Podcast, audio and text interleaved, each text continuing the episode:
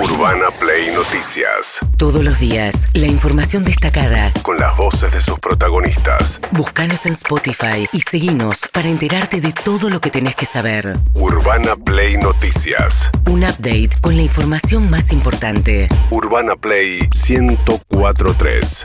Una nueva experiencia. Bien, mientras recrudece la interna de gobierno entre Alberto Fernández y su vicepresidenta Cristina Fernández de Kirchner, esta vez con la publicación de un documento de artistas intelectuales muy afines a Cristina Kirchner, que lo que dicen es la unidad porque si no, la unidad para estas políticas que están llevando adelante no tiene ningún sentido. Le dice prácticamente que hizo el ridículo Alberto Fernández cuando anunció, dijo un anuncio que no es anuncio, dice el drama total del vacío, desprecia mucho, le dice, bueno, basta de moderación Acá finalmente los únicos que obtuvieron una ventaja fueron los empresarios, los trabajadores perdieron poder adquisitivo y por eso fue que nosotros perdimos las elecciones. Si quieren unidad hay que retomar las políticas públicas con las que nosotros prometimos volver. O sea, el valor que supuestamente mostraba Alberto Fernández para ganar las elecciones presidenciales, que era el diálogo, la moderación, eh, ya no, no, no es un valor ahora. No, y Alberto Fernández cree que perdió las elecciones porque se alejó de eso, fue su momento más cercano a Cristina Kirchner, y Cristina Kirchner le dice, no, perdiste las elecciones porque te alejaste de los postulados de nuestro electorado, porque estás haciendo un ajuste, que es lo que dice esta carta, ajuste, eh, un impacto, una, dice que es recesivo, que tiene el monitoreo del, del Fondo Monetario Internacional, etcétera. Nosotros dijimos que íbamos a volver para ser mejores, hasta ahora no lo logramos. bueno, mientras tanto, justamente, desde propio, desde esta propia carta que firman, qué sé yo, Daddy Brieva, Alberto Kornblit, eh, em, Adrián Paenza, etcétera, lo que le dicen es que nada de esto está funcionando, que la moderación no sirve. Y Alberto Fernández, mientras tanto, en la mesa de la negociación con los empresarios por el tema de la inflación, bueno, levantaron un poquito la voz, hay que ver si esto conduce a algún lado. Matías Culfas, el ministro de Desarrollo Social, decía Se definió entonces conformar un fideicomiso, un fondo. ¿Qué significa esto? Bueno, básicamente incorporar recursos a un fondo fiduciario que va a tener como objetivo central subsidiar el precio de la harina en el mercado interno para poder conservar los precios que ven el mes de febrero. Y de esta manera que las industrias que se abastecen de harina de trigo puedan seguir teniendo los precios que tenían en febrero para poder seguir ofreciendo en la góndola, en el comercio del barrio, el pan, los fideos, la harina al mismo precio, a precios similares a los que había en el mes de febrero. Bueno, eh, después hubo momentos de tensión, según relató el propio Matías Culfas en la reunión que compartió junto con Feletti, el secretario de Comercio Interior, y los empresarios, a los que le dijeron que habían tenido subas totalmente injustificadas en el mes de marzo, sobre todo por el, por el volumen de la suba de hasta un 20% y obligándolos a retrotraer los incrementos. La reunión tuvo algunos momentos, diríamos, de tensión, porque este, en algunos casos había una suerte de negación de los aumentos o sectores que no se terminaban de hacer cargo de esos incrementos. Este, de alguna manera había como una carga de responsabilidad hacia otros eslabones de la cadena, hacia los mayoristas o hacia los minoristas. En definitiva, luego de un intercambio este, bastante intenso, convinimos en darnos 24 horas. En 24 horas se va a eh, clarificar de esos incrementos, cuáles son justamente responsabilidad de la industria alimenticia, cuáles son responsabilidades de intermediarios, de cadenas mayoristas y cuáles de los minoristas. Y obviamente todos esos aumentos que han sido adoptados de manera injustificada tienen que ser retrotraídos hacia los esquemas vinculados a fechas como 8 o 10 de marzo que tienen que ver con el esquema de precios cuidados que este, negocia e implementa la Secretaría de Comercio Interior. Bien, entonces dice hubo momentos de tensión, dice el propio Culfas, tienen 24 horas para justificar o retrotraer los incrementos si no se aplica la ley de abastecimiento que contempla, entre otras cosas, multas. Hay un problema también que es que hay mucho faltante de precios cuidados en supermercados. Fíjense lo que decía Yolanda Durán, la titular de eh, una de las cámaras de los supermercados chinos necesitamos ya tener los precios, ¿no? Dentro de, de 15 días y volver para atrás, ojalá que se pueda retrotraer los precios pero es muy difícil porque ya se recibió con aumento, se colocó en la góndola, ¿cómo hacer? Cuando empezó la guerra y vieron que los precios se dispararon, en precios internacionales, acá inmediatamente muchos no, no nos vendían, no querían entregar, otros ya directamente nos venían con un 12-13% de aumento. La verdad que eh, eh, no se entiende bien el, el mercado. Bien. Recuerden que febrero y el conflicto en Ucrania, en realidad el ataque de Rusia a Ucrania arranca el 24 de febrero. Recién febrero tuvo un aumento de alimentos de 7,5 alimentos y bebidas y pegaron cuatro días la guerra nomás dentro de ese número. Mientras tanto, uno de los apoyos más firmes que tiene Alberto Fernández es eh, la CGT, ¿no? Me parece que incluso la CGT unificada con Moyano incluido, más que los gobernadores, ¿no? Alberto Fernández al principio de su gobierno compensaba un poco el peso del frente, en el frente de todos del kirchnerismo con gobernadores y la CGT. Rápidamente los gobernadores peronistas quedaron eh, un poco eh, mucho más este, alejados del gobierno, ahora con Mansur como jefe de gabinete, que era el gobernador de Tucumán, hay un intento de volver a ese vínculo con los gobernadores, pero la CGT ha sido bastante sólida a lo largo de este tiempo, incluso Pablo Moyano, el secretario adjunto de Camioneros. A nadie le gusta acordar con el Fondo Monetario Internacional porque sabemos que estos son chupasangre en todo lugar del mundo. Pero creo que era la única solución, por más que negociar o acordar con el fondo uno que siempre ha estado en la calle peleando contra esas medidas, creo que era necesario.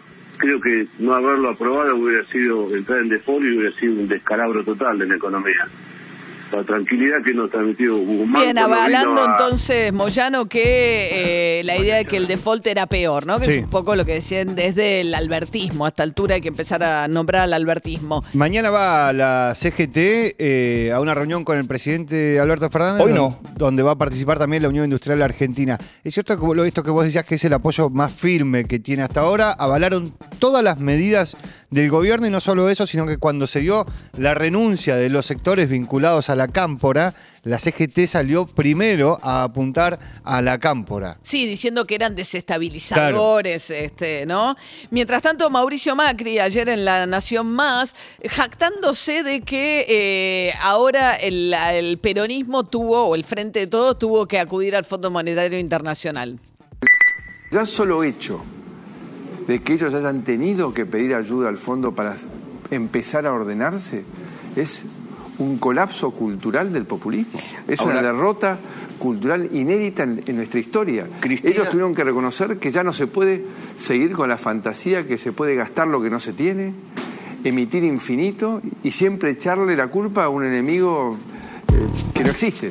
Bueno, el, parte de ir al fondo es porque Macri dejó una deuda impagable de 45 mil millones de dólares. Era imposible no ir al fondo. Eh, como la verdad que. No, tratan de imponer desde hace mucho tiempo esta cosa de la, derrota cultural. Eh, no es la primera vez que los gobiernos a los que Macri llamaría populistas va al Fondo Monetario Internacional, digo, con lo cual este, no me parece que sea, que sea una novedad. Este gobierno va al fondo básicamente porque tiene que enfrentar vencimientos por 20 mil millones de dólares este año y 20 mil millones de dólares el año que viene que no tiene para, para, pagar. Totalmente. Eh, uno de los reproches que le hacen los intelectuales que, que, a la carta de los intelectuales albertistas, porque es una respuesta a una carta que habían sacado antes eh, Alejandro Grimson con este, eh, Ricardo Foster, de algunos intelectuales que son del, parte del gobierno y que son más albertistas artistas haciendo un llamado a la unidad. Le dicen, ¿cómo puede ser que saquen ustedes un documento y ni una sola vez mencionen a Macri?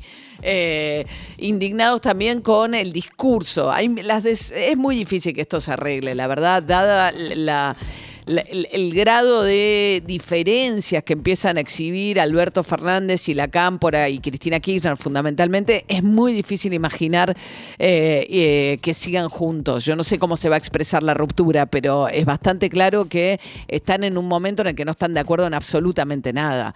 Eh, mientras tanto, Carla Bisotti, hablando acerca del aumento de los virus de gripe que hay en este momento, que genera también mucha demanda sobre los testeos de coronavirus por la confusión y dice que Bisotti que puede ser útil preservar el uso del barbijo en este contexto?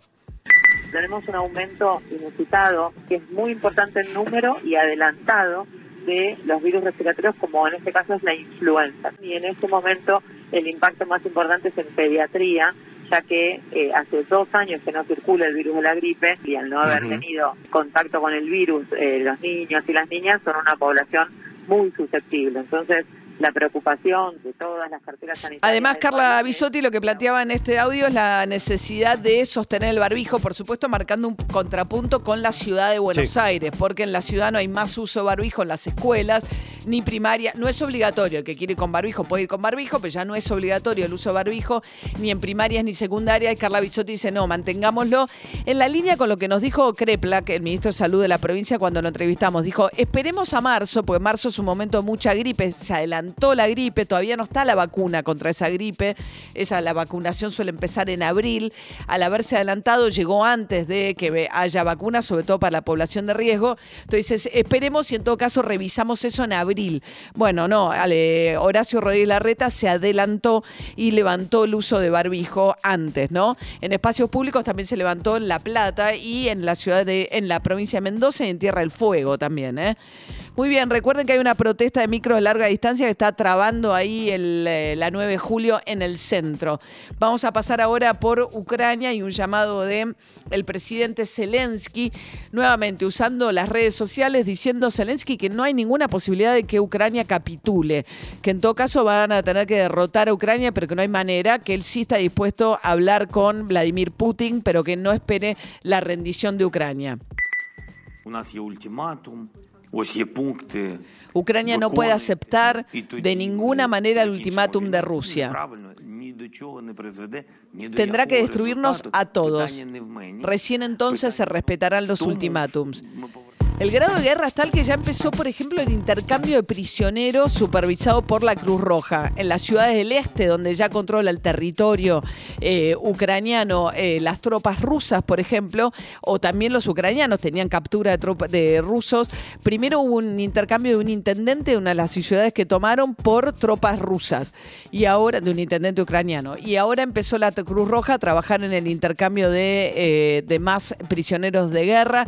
La ciudad, insisto, Mariupol parece que está en una situación de devastación y muy dramática para la supervivencia de los propios pobladores, mientras que en Kiev, me lo traía Lila Vender, que es impresionante, vieron que hubo un eh, bombardeo a un centro comercial que según los ucranianos causó ocho muertes. Decir, ¿por qué atacan algo, una locación civil de esas características? Bueno, parece que un TikToker ucraniano eh, había sacado, se había filmado a sí mismo dentro de ese centro comercial y se veían eh, tanques ucranianos entrando al estacionamiento del shopping. Entonces están desesperadamente planteándole a la población civil que no utilicen de ninguna manera redes sociales que le puedan dar a los rusos que supervisan y monitorean permanentemente las redes sociales indicaciones acerca de movimientos de tropas dentro de Ucrania. Eh, ahora lo van a, bueno, tiene un juicio por delante, tiene una situación bastante complicada este TikToker. Urbana Play. Noticias.